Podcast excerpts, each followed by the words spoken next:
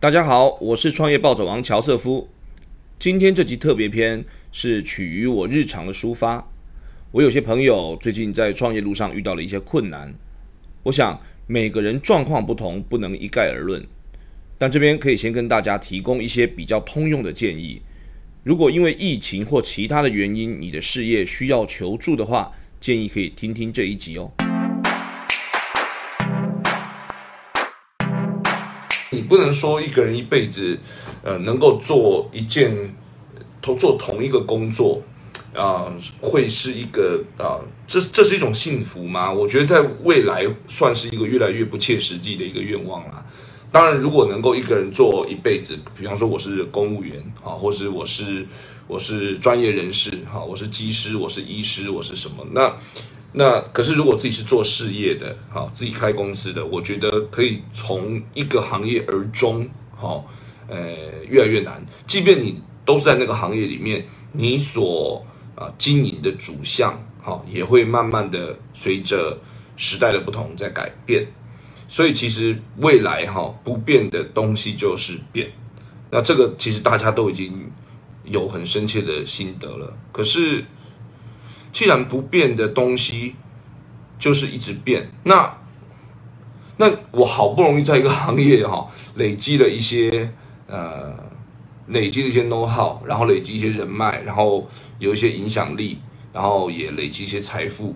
似乎我也在这个行业慢慢的练到有就手的感觉了。结果时代一变，比如说这个 COVID nineteen 一来，或者是在这个行业里面突然有一个什么大鳄突然杀出来。或者是任何的改变啦，所以我觉得，如果是变化是常态的话，我觉得我们要去想办法去得到一个非常重要的能力，就是怎么一直变，怎么一直变，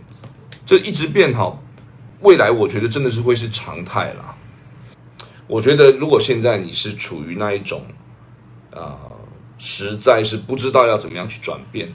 然后，或者做什么事情都觉得不能根本性的解决这个问题的时候，其实我是很建议你多去习得一些多面向的知识，而且要跟你原来做的这个啊更加的不同。就你本来你做的这些相关的行业，你不要再去找那种你本来觉得就是很舒适圈的这种这种知识，你要去找一个跟你特别不一样的啊，特别不一样的。那 那你这样子讲哇，那那个学海无涯，不知道学到什么时候啊？哦，这个时候就需要贵人了，真的是需要贵人。好，师傅引进门啦，修行在个人。但是如果能够找到一个很好的贵人，在前期帮你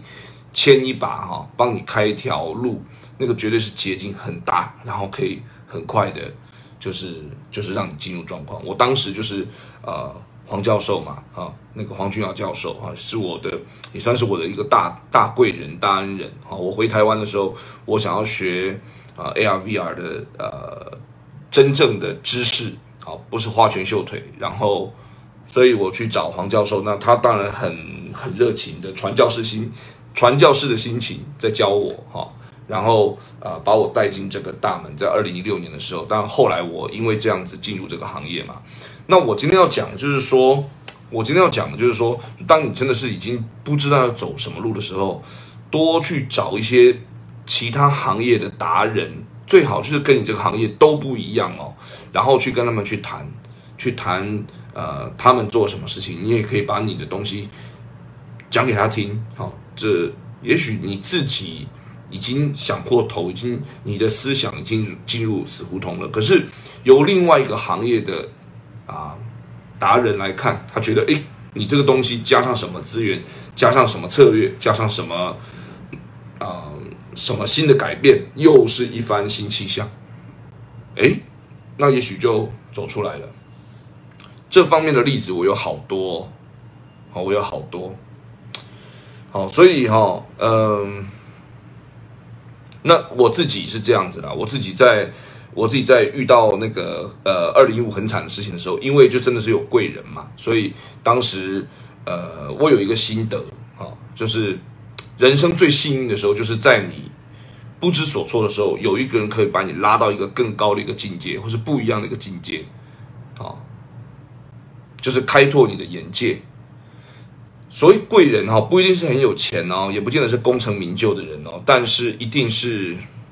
有德有品的人。你跟他在一起，你可以从你贵人相处的过程当中得到这种啊。啊，你不一定是纯粹是钱财的问题，他可能就是一种，他就是一种有德有品的，希望你好，然后把他的知识经验啊对你传道授业这样子，所以这个真的很难遇到这个贵人哈。如果遇到这个贵人的话，真的就相当是你多了一个大脑，他可以帮你去瞻前顾后，看很多的事情，那呃很多的盲点，然后本来自己想不通的。想一想，这个加这个加组合，当然自己要很用心了哈。这些东西组合起来，好，那它就变成一条新的路。在疫情搅局的今年，相信很多朋友的创业路上都如同遇到了落石，可能逼着你必须要绕道，或是根本把你要走的路砸毁。多接触不同领域的知识跟人脉，这些知识跟人脉会帮助你以百变应万变。我是创业暴走王乔瑟夫，感谢收听。